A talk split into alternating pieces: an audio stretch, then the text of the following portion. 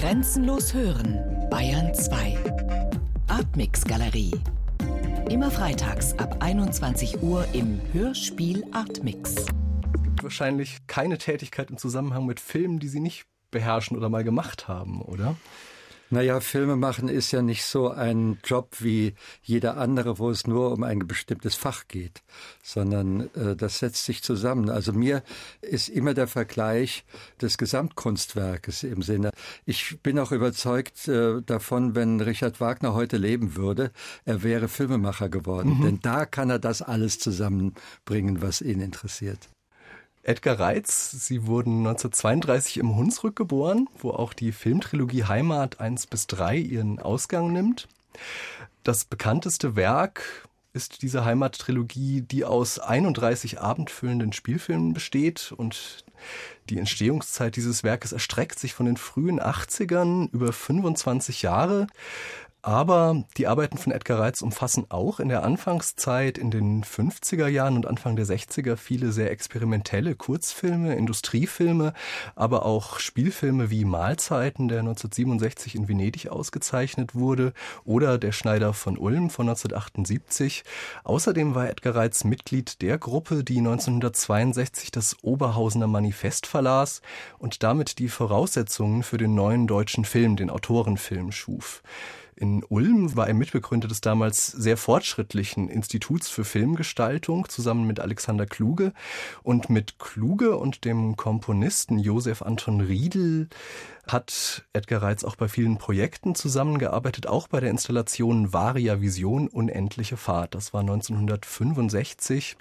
Können Sie, Herr Reitz, vielleicht kurz erst einmal erzählen, was man denn damals wahrgenommen hat, wenn man diese Installation 1965 betreten hat? Das Ganze hatte ja eine Vorgeschichte. Ich suchte immer nach neuen Ausdrucksformen des Kinos, wenn man so will. Ja. Denn wir sahen ja damals schon, dass sich das Medium sehr verändern wird, äh, dadurch, dass einfach viele andere Formen audiovisueller Medien auf uns zukommen. Das Fernsehen war schon groß und andere standen am Horizont. Heute haben wir das alles. Und unter den Voraussetzungen habe ich mir immer gesagt, das Kino muss sich wandeln. Es muss sozusagen einen neuen Grund bieten, dass wir alle von zu Hause weggehen, mhm. wo wir auch alles genießen können. Es gibt heute, ja, legen wir eine DVD ein und wir haben jeden Film der Welt. Also ein Grund Grund, wegzugehen in die Öffentlichkeit mit anderen Menschen zusammen, etwas zu erleben. Dieser Grund muss in der Veranstaltung selber sein. Es kann nicht mehr nur der Film sein. Warum? Weil den Film können wir auch zu Hause haben. Heute, aber damals? Damals auch schon. Es gab auch Super 8, es gab auch schon mhm. Video in seinen Anfängen. Also das war alles schon am Horizont. Ja. Und dieses Medium als ein ein Event als etwas, was es nur an bestimmten Orten geben kann und nur in, in, einer bestimmten Zeit, wo man dabei gewesen sein muss, um es zu kennen. Das schwebte mir vor. Wir fanden dann, als die internationale Verkehrsausstellung in München geplant wurde, eine Chance darin und konnten dann die Deutsche Bundesbahn gewinnen, um das ganze Projekt mit uns zu realisieren. Aber nun zu Ihrer Frage, wie ist das gewesen? Wenn man in diese Halle kam, die hatte ungefähr 2000 Quadratmeter, also eine riesengroße Halle, ja. die war vollkommen abgedunkelt.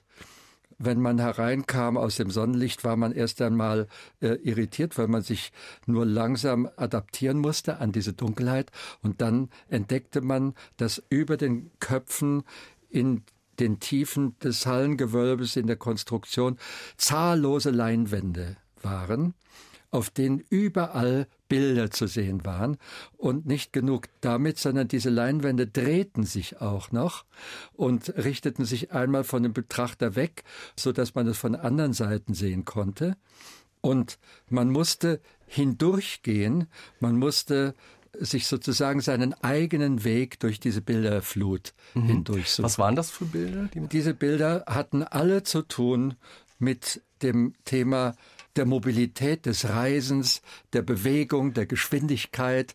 Und das war dann aufgeteilt in solche Unterthemen wie Wetter und äh, Ferne und Städte und Landschaft. Also solche Mhm. Äh, die Frau Millian hat einige von diesen Dingen auch zitiert in ihrem Hörspiel. Also das sind so diese Inhalte, nach denen das Ganze gedreht worden war. Die Dreharbeiten hatten übrigens fast zwei Jahre gedauert. Also das war wirklich ein unglaublich ausgetüfteltes Material, mhm. das dann auch so miteinander synchronisiert war, dass es in gewissen Momenten plötzlich auf allen 120 Leinwänden, die es da gab, die gleichen Bilder erschienen. Plötzlich mhm. schneite es in der ganzen Halle mhm. oder es wehte ein Wind hindurch, der sich zu einem Sturm verwandelte oder es wurde Nacht und die Sterne bewegten sich und der Mond und also das waren solche großen Eindrücke, mhm. die aber mhm. sofort wieder zerfielen und sich aufteilten in viele Einzelheiten.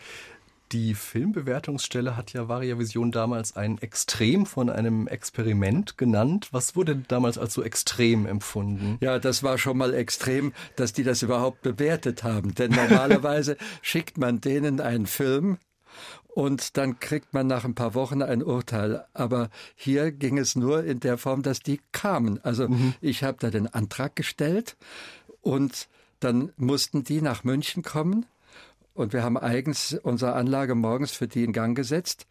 Fürs öffentliche Publikum war es gesperrt in der Zeit und die Herren der Filmbewertungsstelle gingen da zwei Stunden hin und her. Und da waren sie so überwältigt, dass sie das Prädikat besonders wertvoll mhm, mhm. aussprachen. Aber man musste ja. wirklich zwei Stunden da sein, um einen Eindruck zu ja. kriegen.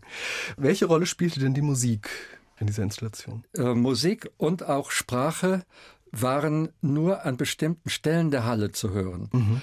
Das war nicht über allem, sondern es gab bestimmte Inseln sozusagen, die waren auch auf dem Boden markiert. Der Boden war schwarz und es gab einige Stellen, an denen rote Kreise gezeichnet waren Aha. und grüne Flächen. Ja. Und wenn man sich auf diese Flächen stellte oder setzte, was viele taten, konnte man an dieser Stelle Musik hören. Und das war jedes Mal anders. Also das war nicht dieselbe Musik Aha. für die ganze Halle. Und je, je nachdem. nachdem. wo man war, hörte man andere Musik, die dann aber zu den Bildern passte, die man von dieser Stelle aus sehen konnte. Warum haben Sie sich damals für elektronische Musik entschieden? Ich kann mir nicht vorstellen, dass bei so einer Anordnung irgendetwas anderes passt. Also Musik hat ja auch immer eine Aura, sie hat eine Assoziation, die sie mit sich trägt. Also wenn ich eine Orchestermusik höre, dann spüre ich doch auch die Tradition der, was weiß ich, der Symphonik oder überhaupt der Orchesterkultur im Lande. Das hat damit ja gar nichts zu tun. Das ist ja eine ganz eigene Welt. Ein Blick nach vorne. Äh, das ist ein Blick nach vorne oder ein Blick in eine gedanklich abstrakte Ebene die nur mit, mit diesen Klängen möglich war zu beschreiben. Wie hören Sie denn das Hörspiel, das Hörstück Speicher? Wie wirkt das auf Sie? Äh, das ähm, verwendet ja eine große Anzahl von Mitteln, die wir auch in Varia Vision verwendet haben. Also einmal sind die Klänge, die wir hören, sozusagen aus der Kiste. Aus dem Studio für elektronische Studio, Musik. Aus der Kiste, mit der wir damals Töne machen konnten. Mit heutigen Möglichkeiten verglichen ist das ja ganz rudimentär. Aber es hat trotzdem was Anheimelndes. Also wenn ich das so höre, dann denke ich, so hat's mal angefangen, so klang elektronische Musik vor 40 Jahren oder vor 35 Jahren. Und also auch die hat jetzt eine äh, Geschichte. Die hat jetzt schon eine Geschichte und äh, trägt in sich sowas sehr gemütvolles, was sie damals für uns alle nicht hatte. Sie war abstrakt und fremd und neu. Und, und auch kalt eher? Und kalt empfunden. Und wenn ich das heute in dem Hörspiel von Frau Millian höre, dann ist es kuschelig. Das hat irgendwas zu tun mit den Gefühlen, die man ganz früher hatte.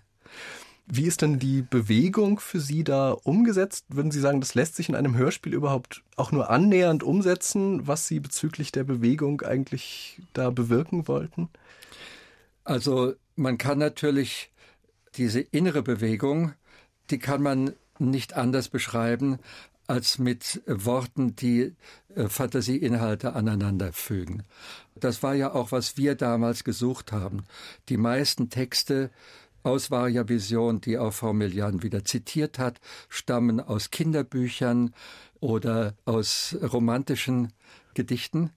Und da ist ja ewig diese Sehnsucht beschrieben. Ewig dieses, ach, wenn man weggehen könnte, ach, wenn man wandern könnte, wenn, oder nach diesem Gefühl, dort, wo du nicht bist, da ist das Glück. So wie es Franz Schubert in seinem Lied beschrieben hat. Dieses Gefühl ist eigentlich nur sprachlich wiederzugeben. Das haben wir auch im Film nicht anders gekonnt. Bleiben wir mal beim Thema Hörspiel. Sie haben ja 1956, glaube ich, selbst ein Hörspiel geschrieben. Im Dunklen ja. war der Titel. Was brachte Sie denn hin und dann aber offensichtlich auch wieder weg vom Hörspiel? Ich befasste mich damals mit dem Hörspiel sehr viel, weil, also ich schrieb sehr viele Gedichte. Und ich war der Meinung, dass wir diese Gattung von Literatur am allerbesten erlebbar machen können durch dieses neue Medium, das Radio und das Zuhören oder der Vortrag äh, von, von Lyrik. Da findet eine ganz andere Dimension statt, wenn sich das loslöst von dem Lesevorgang, mhm. wenn sich das Auge nicht mehr fixiert an dem Papier und den Worten und plötzlich die Sprachbilder eine eigene Gewalt bekommen. Und äh, das hat mich sehr beschäftigt. Nun war natürlich die Frage, was passt für Hörspiele? Welcher Stoff ist eigentlich ein genuiner Hörspielstoff? Und deswegen so ein Titel im Dunkeln. Also wenn eine Geschichte im Dunkeln spielt und das Visuelle irgendwie ausgeschaltet ist, ist das Hören plötzlich von einer gesteigerten, sehr großen Bedeutsamkeit. Und darauf wollte ich hinaus, also suche sozusagen vom Stoff her, weil ich auch glaube, dass alles eigentlich nur mit einem Medium optimal darstellbar ist. Das, was der Film kann, kann die Literatur nicht. So. Was die Literatur mhm. kann, kann nicht das Hörspiel. Das Hörspiel kann Dinge, die der Film auch nicht könnte. Also zum Beispiel die Empfindung zwischen zwei Menschen, die in der Nacht in der pechschwarzen Nacht sich bewegen, das kann man sich als Film nicht vorstellen, weil das funktioniert nicht. Kann man nicht, ja. ja. Und äh, so war das gemeint. Kommen wir jetzt eben mal zum Film vom Hörspiel. Bilder. Wann braucht man denn, würden Sie sagen, wir waren jetzt gerade beim Hörspiel, das gewisse Sachen erzählen kann. Wann braucht man Bilder, um etwas zu erzählen? Wann reichen Musiktöne und Texte nicht mehr? Zunächst einmal kann ich darauf eigentlich keine Antwort geben, weil ich ein Filmemacher bin und bei mir alle Geschichten, die ich erzähle, sofort mit Bildern anfangen. Da ist die Fantasie einfach so gepolt und im Laufe des Lebens, wenn man das gelernt hat, mit diesem Metier umzugehen, dann weiß man auch noch, was machbar ist und umso mehr formt sich das von vornherein mhm. in Filmbildern. Das ist ja nicht nur, dass das Bilder sind, die Bilder haben ja auch eine Struktur. Die Bilder werden geschnitten, es gibt diese verschiedenen Formen mit der Kamera umzugehen, Nahaufnahmen, totalen Bewegungen, Kamerafahrten und so weiter zu machen. All das ist bereits in den ersten Stoffimpulsen drin. Also wenn ich eine Geschichte mir ausdenke, sehe ich die sofort als Film vor mir. Da würde ich Aber würden Sie sagen, diese Geschichte hat dann irgendein Kennzeichen, was sie zu einer Filmgeschichte trotzdem macht? Ja, die filmischen Bilder zeigen ja nur ihre Oberfläche. Die Kamera kann ja nicht wirklich durch sagen wir mal, die Haut eines Menschen hindurchdringen. Oder wenn ich ein Gesicht filme, ich kann bei der größten Intimität und Liebe, ich kann nicht in die Gedanken oder die Gefühle meines Gegenübers eindringen. Das kann ich sprachlich zum Beispiel ohne weiteres tun. Äh, musikalisch bewege ich mich von vornherein auf der Ebene der Empfindungen und einer Wahrnehmungsform, die es eigentlich in der Natur nicht gibt. Das heißt, eigentlich also, arbeitet man mit etwas, was der Film gerade nicht kann, sozusagen. Ja, also das ist, was ich immer gesagt habe, der Unterschied zur Literatur ist immer der, die Literatur evoziert in den Lesern eines Buches zum Beispiel Bilder. Jeder, der einen Roman liest, hat Bilder vor sich. Aber jeder Leser hat andere Bilder vor sich. Also ein Roman erzeugt tausende von Bildern, für jeden Leser eigene. Während er in der Beschreibung der Gedanken und Gefühle der Figuren eine gewisse Klarheit und Eindeutigkeit erlangt. Umgekehrt ist es beim Film. Der Film bietet Bilder und über die Bilder kann es keine Zweifel geben. Wie die Leute aussehen, wie sie sich bewegen und so weiter, das legt der Film fest. Aber das, was sie empfinden und denken, sieht jeder Zuschauer anders. Mhm. Und da wird sozusagen das gesamte künstlerische Wollen, das, was ein, ein guter Filmemacher entwickelt, die Geschichte außerhalb der Bilder, im Off, in den Randbezirken, in den nicht sichtbaren Bereichen, da sucht man eigentlich immer das Geheimnis. Und man umkreist sozusagen mit den Bildern die Geheimnisse, die nicht sichtbar sind. Man lässt Leerstellen. Man lässt Leerstellen, man lässt im zeitlichen Ablauf, man lässt bei der Kadrage, also außerhalb der Bilder, immer etwas ungesagt. Und das beschäftigt die Fantasie der Zuschauer ganz enorm. Wie kommt denn da die Musik jetzt rein, würden Sie sagen? Erzeugt Musik auch Bilder? Nein, die Musik verändert die Bilder. Mhm. Also ich habe viele Experimente gemacht mit Musik zu vorhandenen Bildern. Es ist ja meist so, man dreht einen Film, der ist fast fertig, bevor man überhaupt mit Musik arbeitet. Und durch das Hinzutreten der Musik verändern die Bilder sich auf eine Weise, das ist bis heute vollkommen unerforscht, was da passiert man tappt da so drin. Es gibt Leute mit einer gewissen Geschicklichkeit, äh, andere sind da ganz ungeschickt. Man hört jeden Tag im Fernsehen unpassende und schlechte Musik zu Bildern so weiter. Aber wenn da eine innere Verbindung entsteht, wovon ich nicht sagen kann, was es eigentlich ist, mhm. fangen die Bilder an zu erblühen. Also ich habe es erlebt, dass ich eine bestimmte Farbe, zum Beispiel einer Tapete oder eines Kleides einer Frau mit der Musik überhaupt erst gesehen habe. Ohne Musik sah ich das nicht. Und keiner hat es gesehen. Und ich habe viele Versuche dieser Art gemacht. Zum Beispiel eine Figur bewegt sich durch die Landschaft. Ich habe viel Filmgeschichten erzählt. Im Hunsrück in Heimat gibt es das haufenweise Leute, die sich in der Landschaft bewegen. Das Gefühl für die Landschaft kann ich durch die Musik in die Bilder hineintragen. Und auf einmal sagen die Leute, ach, da blühen ja die Bäume. Mhm, mhm. Was ist denn das, was da passiert? Also was ich zum Beispiel von mir kenne, wenn ich eine Filmszene sehe, zuerst ohne und dann mit Musik unterlegt, dann kommt mir meistens die Mitmusik sehr viel kürzer schon mal vor. Also die, die Zeit wird kürzer durch die Musik. Geht Ihnen das zum Beispiel das so? Das kann genauso gut umgekehrt passieren. Mhm, mhm, also ich habe es auch schon erlebt, dass die Musik eine Szene unerträglich lang macht. Das kommt auf die Musik an. Mhm, mhm, äh, wenn die Musik sehr stark bewegt ist und das Bild nicht, dann driftet es auseinander und dann wird es zu lang. Meist haben Sie wohl recht. Also in den meisten Fällen ist es so, dass die zusätzliche Erlebnisebene der Musik das ganze Gefühl dichter macht. Und das ist doch immer so, wenn wir ein starkes Erlebnis haben, wirkt es immer kurz. Mhm, mh. äh, wir so. kommen immer aus den großen Erlebnissen heraus und sagen, ach, schon vorbei. Mhm. Das ist wohl der Effekt. Hat es vielleicht aber auch was mit der Gliederung zu tun. Sie haben mal geschrieben in dem Essayband Liebe zum Kino, die Musik ist die einzige dem Film verwandte Kunstart, die es in dieser Form mit der rhythmischen und formalen Gliederung und Organisation eines bestimmten Zeitablaufs zu tun hat. Film und Musik also verwandt.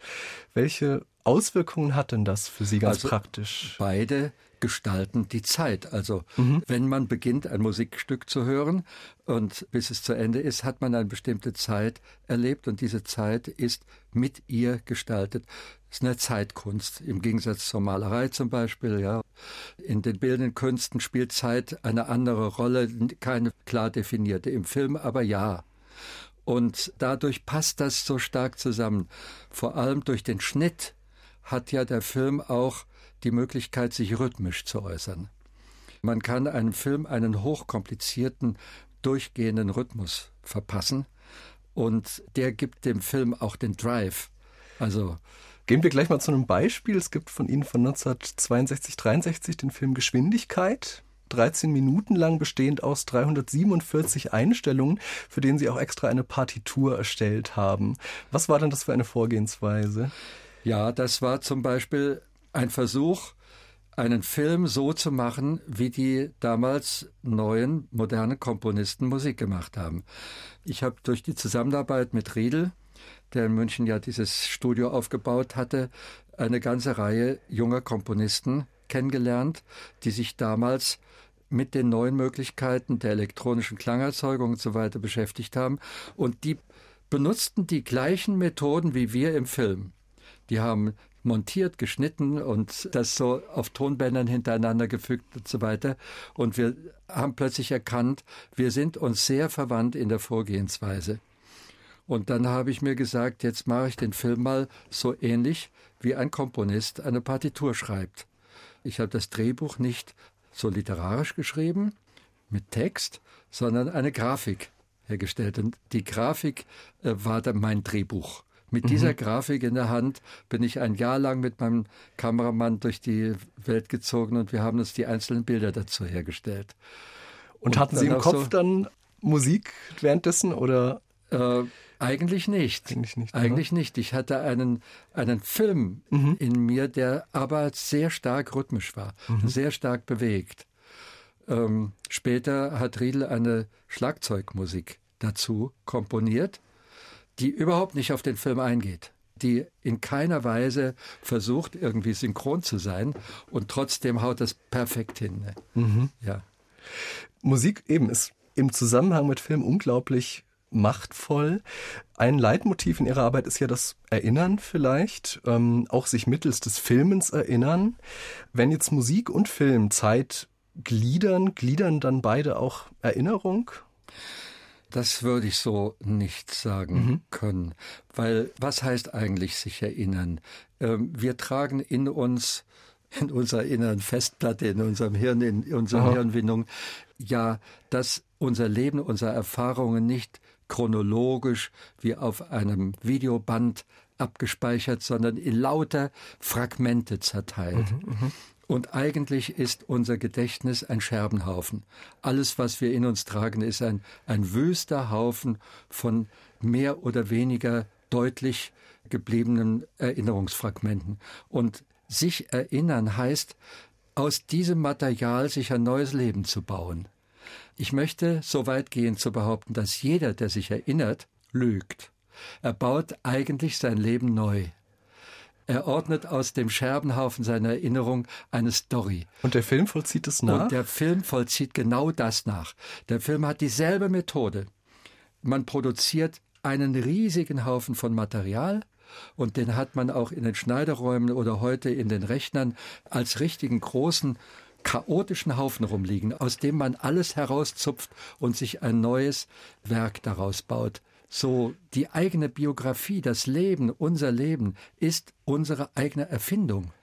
Was ist Realität? Ich bin in diesem Punkt vielleicht ein Romantiker geblieben. Ich äh, wage zu zweifeln, ob es das wirklich objektiv gibt. Mhm. Da kann ja die Musik vielleicht auch eine Rolle spielen. Sie haben einen Film gedreht, jetzt erst letztes Jahr, Heimatfragmente, die Frauen. Ähm, da sind Teile der Heimattrilogie in eine neue Rahmenhandlung eingebettet und für mich ist es so, dass die Übergänge zwischen diesen doch sehr disparaten Erinnerungen und Filmteilen eigentlich auch immer sehr stark durch die Musik tatsächlich hergestellt wird. Kann vielleicht Musik eben in diesem disparaten Bruchstücke-Raum Verbindungen schaffen? Ja, einmal kann die Musik das Ganze überbinden sozusagen. Die Musik beteiligt sich an diesem wilden Montagewerk nicht, sondern erzählt mir parallel dazu den großen Bogen, den großen Zusammenhang.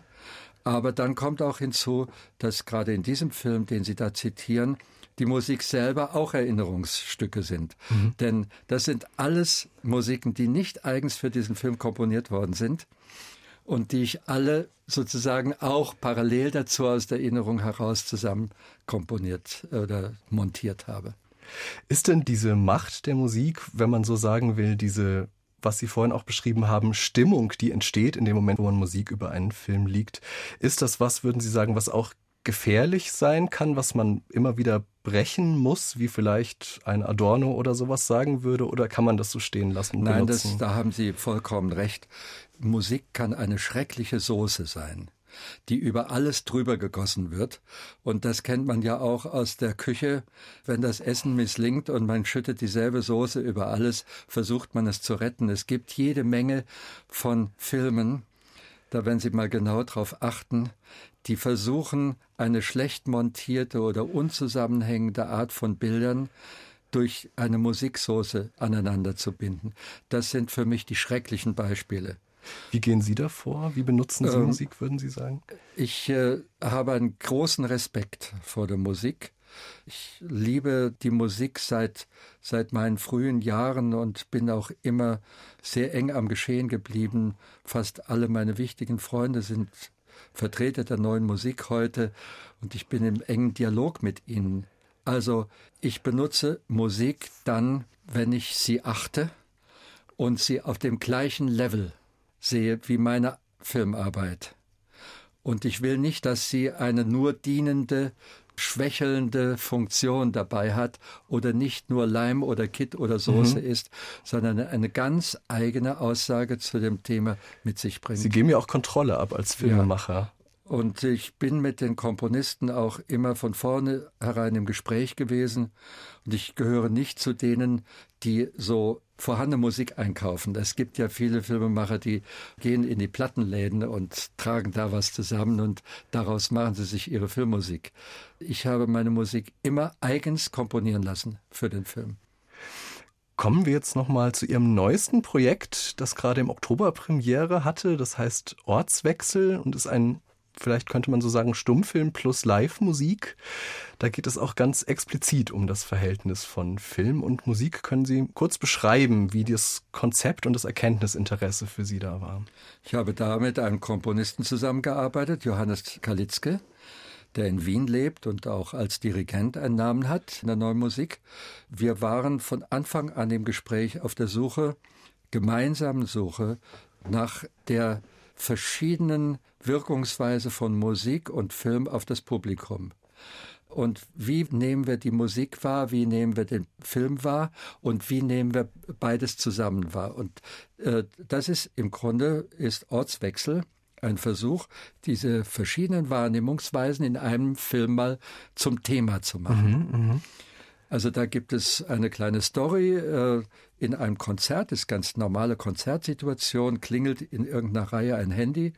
Die Frau, in deren Handtasche das passiert, ist sehr verlegen und rennt raus und ein dort anwesender Kameramann des Südwestfunks rennt hinter ihr her und wir sehen sie auf der Leinwand. Kein Mensch im Publikum merkt, dass wir da schon in einem vorproduzierten Film sind mhm, an der mhm.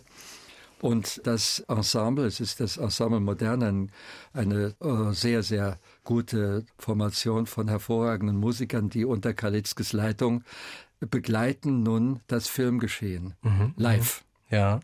Und am Ende kommt die Frau und auch ihr Partner kommen beide zurück in den Saal mhm. und dann schlüsselt sich das auf und das Publikum erlebt an sich selbst, dass es sozusagen in Gedanken den Saal verlassen hat und nun wiederkehrt und auf einmal merkt, ach, das war ja alles hier und jetzt, aber wir waren nicht hier und jetzt. Was ist Dieses das für ein Unterschied, Gefühl, der da... da... Da gibt es eine eigenartige Interferenz zwischen der Selbstwahrnehmung, der, der Wahrnehmung, bin ich jetzt hier oder woanders? Bin ich hier in diesem Saal oder war ich die ganze Zeit irgendwo in einer fiktiven Welt draußen und habe gar nicht mehr gesehen, was hier geschieht? Und die Musik ist hier, der Film ist die woanders. Musik ist hier, der Film ist woanders und auf einmal dreht sich das um, dann ist die Musik woanders und der Film ist hier. Wir sind gerade bei dem Verhältnis von Film und Musik und kommen aber jetzt von Ortswechsel, von dieser Performance kann man vielleicht sagen, die Sie jetzt im November vorgeführt haben, zu dem Wort multimedial. Man kann das ja auch so bezeichnen. Was kann denn ein multimediales Kunstwerk, würden Sie sagen, das ein einzelnes Medium nicht vermag? Nun, wir leben ja überhaupt in einer multimedialen Welt. Also man braucht sich nur in sein Auto zu setzen und irgendwo hinzufahren. Jeder Mensch heute erlebt die Welt multimedial. Da hat er das Autoradio an und er fährt an Projektionen vorbei in der Stadt. Die Werbung benutzt unglaublich viel von derartigen virtuellen Angeboten. Der Straßenverkehr, das, äh, das Leben der Städte. Ich bin überzeugt davon, wenn man einen Menschen aus der Goethe-Zeit in so ein Auto setzen mhm. würde heute, der würde sofort wahnsinnig werden. Mhm, mh der könnte überhaupt nicht all das auf einmal verarbeiten. Aber wir sind heute so trainiert, gleichzeitig verschiedenste Wahrnehmungen zu einem Bild zu verarbeiten und darin noch zu genießen, unsere eigene Existenz zu genießen und darin auch noch Wünsche und Träume zu bilden und so weiter. Und das ist eigentlich, was mit multimedialen Werken ins Künstlerische übersetzt wird. Ich habe immer gesagt, wenn es uns gelingt, einen Nachmittag im Auto und beim Einkaufen, zum Beispiel im Weihnachtsgeschäft, künstlerisch umzusetzen, hätten wir das Multimedia-Werk unserer Zeit. Wenn wir das einmal ja. von all diesen billigen Zufälligkeiten und Unzulänglichkeiten befreien könnten und daraus ein Kunstwerk das konzentrieren würden, könnten, dann hätten wir das alles zusammen. Da müssten wir allerdings wirklich alle Medien zusammenpacken, um das zu tun. Und was war denn Kunst je anderes, als dass das Leben der Menschen, das sie täglich haben, in eine andere Ebene übersetzt, als Kunstwerk wiederkehrt? Das war es immer. Und mhm. deswegen ist eigentlich die Multimedia-Kunst sozusagen die unserer Zeit. Aber es gibt ja bei Ihnen auch diese zwei Pole, könnte man vielleicht sagen. Also es gab Varia Vision, das auch ein multimediales Kunstwerk ist, würde ich sagen. Mhm. Es gibt Ortswechsel, heute wieder ein multimediales Kunstwerk, beide auch sehr stark formal ausgerichtet, könnte man sagen. Wie auch zum Beispiel solche Filme wie Geschwindigkeit, wo eine Kamera halt einfach sich immer schneller bewegt in immer kürzeren Schnitten.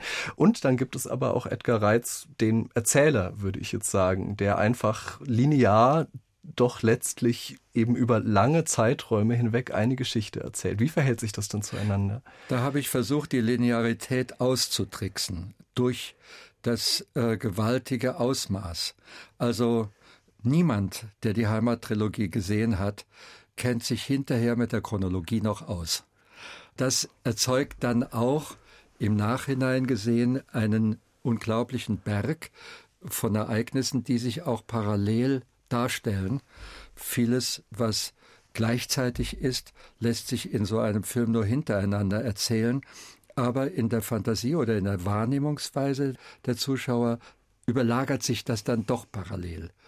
Und man sagt zum Beispiel, während der Junge in München studiert und seinen Vorsätzen untreu wird, macht sein älterer Stiefbruder mit seiner Fabrik pleite parallel. Mhm, ja? Mhm, mhm. Solche Dinge parallel zu erzählen, das hat mich immer sehr gereizt. Natürlich, es ist eine Verwandtschaft, aber es gibt auch etwas, was bei allen diesen Experimentalsachen auf der Strecke geblieben ist. Ich habe mir da viele Wünsche erfüllen können, was die Darstellung des Lebensgefühls angeht. Aber diesen Zustand, dass wir ja doch alle nicht nur bestimmt sind von der Gegenwart, sondern von einer Geschichte, die durch uns hindurchgeht, dass wir alle letztendlich historische Wesen sind und in den Dingen, die wir tun, viel mehr Vorgeschichte lebt, als wir überhaupt ahnen. Unsere Großeltern und Urgroßeltern und Fehler, die vor drei, vier Generationen gemacht worden sind, machen wir weiter, ohne es zu wissen. Sowas kann man nur in großen epischen Erzählformen darstellen. Das war diese andere Seite.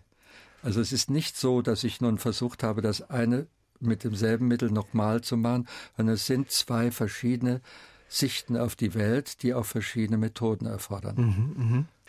Würden Sie sagen, es gibt ja immer diesen Begriff der Illusion, der ja oft auch so was leicht Abwertendes hat, wenn man sagt, Illusionisten, Film ist auch so ein Illusionswerkzeug.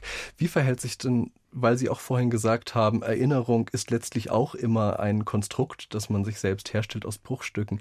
Wo ist denn mehr Illusion oder weniger Illusion, würden Sie sagen, in jetzt den Installationen, die das jetzt beschreiben? Also Täuschung, man täuscht sich leicht. Zum Beispiel, wenn ich eine Geschichte erzähle aus meiner Jugend oder meinetwegen äh, aus der Nazizeit, aus dem Krieg und äh, ich besorge mir alles, was dazu erforderlich ist, die Kostüme und mhm. die Masken und die Frisuren und die Darsteller geben sich die größte Mühe, so zu sprechen. Ich kann doch in die Zeit nicht zurückkehren. Es kann nicht gelingen, wirklich in eine andere einmal gelebte oder vergangene Zeit zurückzukehren. Mhm. Das wäre immer Illusion. Aber wenn man das benutzt, jetzt diese Illusion, was kann man denn erreichen mit dieser Illusion? Man kann damit erreichen, dass man das Vergangene in der Gegenwart widerspiegelt und sich immer bewusst ist, also ich habe nie einen Zweifel darüber entstehen lassen, dass das ein Film von heute ist und nicht etwa irgendwie die Aufforderung, mit Hilfe des Films in eine andere Welt zurückzukehren, Aha. sondern es bleibt immer auch der kritische oder ironische Abstand gegenüber dem Erzählten, der dem Zuschauer immer suggeriert, das ist heute und hier, von hier aus gesehen. Und was da Wahrheit dran ist, das musst du in dir selbst auch wieder mhm. entdecken. Mhm. Das kann der Film nicht ersetzen. Insofern auch es gab ja, glaube ich, viele Leute, die jetzt diese Heimattrilogie doch sehr autobiografisch gesehen haben in Bezug auf ihr eigenes Leben. Zum Beispiel eine ähnliche Installation wie Varia Vision kommt da ja auch vor tatsächlich, wird da auch hergestellt. Und Sie würden aber sagen, insofern kann man dann eigentlich nicht von Autobiografie sprechen. Das ist doch immer so, auch in der Literatur. Bei allen Autoren wird immer gesagt, damit meint er die Freundin oder damit meint er die. Natürlich benutzen wir das, was wir erlebt haben irgendwie. Das ist doch klar. Jeder Erzähler, jeder Künstler greift auf seine Lebenserfahrung zurück. Aber er geht damit frei um. Er spielt damit. Er setzt es neu zusammen. Er unterwirft es einem eigenen, anderen Gesetz. Und da weicht man ab von den sogenannten Realitäten oder Wahrheiten um damit vielleicht eine andere Wahrheit zu erreichen, nämlich die neue Sicht, die die Erzählung selber wieder einnehmen will. Also das Autobiografische ist immer eine Materialfülle, mhm. aber nie die eigentliche Wahrheit. Und auch nie die Geschichte. Nie vielleicht. die Geschichte, ja. Sie haben bei den Dreharbeiten zur dritten Heimat gesagt, es sei für Sie ein Abschied von dieser Art des handgemachten Films. Was meinen Sie denn damit? Was haben Sie bei diesem Abschied zurückgelassen? Mein Vater war Uhrmacher. Ich bin aufgewachsen in einem Handwerkerhaushalt, der zutiefst traditionell verbunden war mit dem mechanischen Zeitalter. Und alle Tugenden, die es darin gab, also waren damit verbunden. Mein Vater hat in jede Uhr, die er repariert hat, ein geheimes Zeichen ihnen eingraviert. Und das taten alle Uhrmacher. Und sie konnten so aneinander erkennen, ob sie ihre Arbeit gut gemacht haben oder mhm. nicht gut gemacht. Der, der Stolz des Handwerkers lag sozusagen in seinem eigenen Werk. Und jedes war ein Unikat. Alles, was man tut, ist ein Unikat. So habe ich auch das Filmemachen gelernt und verstanden. Die erste Kamera, die ich in die Hand genommen habe, eine Ariflex, habe ich selber auseinander zerlegt wie ein Uhrwerk und wieder zusammengesetzt und auf die Weise gelernt, damit zu arbeiten. Aus diesem Geist heraus habe ich den größten Teil meines Filmemacherlebens verbracht und das selber machen und das Unikat, das Einmalige. Ich habe mir auch immer gesagt, eine Geschichte ist nur dann das Richtige für mich, wenn es außer mir keiner machen könnte. Mhm. Wenn nur ich derjenige bin, der das bewältigt. Mhm. mhm. Und nun sind wir ins digitale Zeitalter gekommen und da gelten diese alten mechanischen Tugenden nicht mehr. Denn es gibt nicht mehr in diesem Sinne das Original und das Unikat. Man kann die Produkte, die man erzeugt, beliebig multiplizieren und neu miteinander verknüpfen und sie verlieren auch von ihrer Qualität nichts dabei. Also der Generationsverlust durch Kopieren und so weiter existiert nicht mehr. Und das eröffnet ganze neue Dimensionen, wo sich auch als Nebenwirkung sozusagen die Spur der Autoren als einmalige Figuren verwischen. Mhm. In, allen, in allen digitalen Werken kann man nicht mehr erkennen, was der selber gemacht hat und was nicht. Mhm, mh. Und was verwendet wird, was verändert wird, das ist dann nicht mehr erkennbar. Und deswegen ist es nicht mehr möglich, so vorzugehen, wie ich einmal gesagt habe, dass das nur von mir gemacht sein mhm, kann. Mhm, Ein digitales Werk kann auch von anderen gemacht worden sein. Mhm. Es trägt nicht mehr so diese Unverwechselbarkeit. Sie haben ja einen Dokumentarfilm gemacht zum 100. Geburtstag des Films. Da haben Sie ganz viele deutsche Filmemacher einzeln interviewt und dann per digitalem Filmtrick gemeinsam in ein Kino der Zukunft gesetzt. Und später haben Sie dazu selbst bemerkt, die Bilder würden sich für diese Art der vollkommenen Manipulation rächen, indem sie tot wirken. Und Sie besitzen aber gleichzeitig auch selbst ein Studio für digitale Effekte. Also denke ich, Sie sehen wahrscheinlich aber auch eine Chance in dieser Perfektion, in dieser Digitalisierung, oder? Ja, also es gibt auch eine neue Wahrheit. Zum Beispiel, wenn ich 25 Kollegen anrufe, die inzwischen mehr oder weniger berühmte Leute sind und sage, ich möchte euch alle am nächsten Donnerstag in diesem Kino sehen und interviewen, dann kann ich sicher sein, dass ich nicht drei von ihnen zusammenbringen werde. Und das Bild, das ich machen wollte, wird es so nicht geben können. Wenn ich sie aber digital vereine in diesem Kino, habe ich das Bild, das ich eigentlich brauche, und da zeigt sich etwas, was die dauernd auch verschweigen wollten. Sie sind sich nämlich in allen ihren Ansichten viel ähnlicher, als sie meinen. Die wollen immer sich so als Individualitäten darstellen, die nicht zusammen in einen Raum zu bringen sind. In Wirklichkeit sitzen sie den ganzen Tag geistig miteinander an einem Tisch. Und diese Wahrheit ist durch die digitale Arbeit zum Vorschein gekommen. Dass das Bild so ein bisschen tot wirken kann, war eine Folge der damals noch sehr unvollkommenen Technik. So, also Perfektion ja. kann etwas Perfektion bringen. Perfektion kann Glaubwürdigkeit bringen. Aha, aha. Oder sagen wir mal Annäherung an das Leben. Es gibt ein kleines Detail, das ist von einer so großen Wichtigkeit, das ist der Schatten der Menschen oder der Dinge. Aha. Es gibt schon in der Romantik diese Geschichten von dem Mann, der dem Teufel seinen Schatten verkauft. In dem Augenblick wo er seinen Schatten verliert, ist er tot, verliert er seine Lebendigkeit. Wenn ich eine Figur, einen Menschen, sagen wir mal, digital in einen Raum verpflanze, wirft er darin keinen Schatten. Mhm, mh. Das Erzeugen dieses Schattens, das ist ein Indiz für seine tatsächliche Anwesenheit. Mhm. Nun gibt es Leute, die setzen sich an den Rechner und designen einen Schatten. Ein Schatten ja. Das ist aber der Schatten, den der Teufel schon kassiert hatte und den er hier nur wie ein Teppich ausrollt. Und der bewegt sich und wenn man genau hinschaut, bewegen sich diese digitalen Schatten nicht natürlich und gut. Mhm. Sie trennen sich manchmal von der Figur mhm. auf eine Weise, wie Schatten das nicht können. An den Schatten erkennt man, ob die leben oder nicht. Also auch Digitalisierung kann nicht auf die Anwesenheit letztlich, letztlich verzichten. verzichten. Es wird immer, und ich glaube, dafür haben wir von unserer gesamten Evolution her in uns ein untrügliches Sensorium. Mhm, mh. Es gibt nichts, was einen Menschen stärker erregt als der andere Mensch. Und der andere Mensch in tatsächlicher Anwesenheit das ist die Quelle der Erotik, sagen wir mal. Mhm, ja? Mhm. Das ist das, wo wirklich der Funke springt. Und das lässt sich digital nicht erzeugen. Eine letzte ganz kurze Frage noch. Das Oberhausener Manifest hat ja 62 die Freiheit zu experimentieren gefordert. Woran experimentieren Sie denn gerade? Also wir haben davon jetzt schon gesprochen. Es gibt äh, diese digitalen Bearbeitungsmöglichkeiten.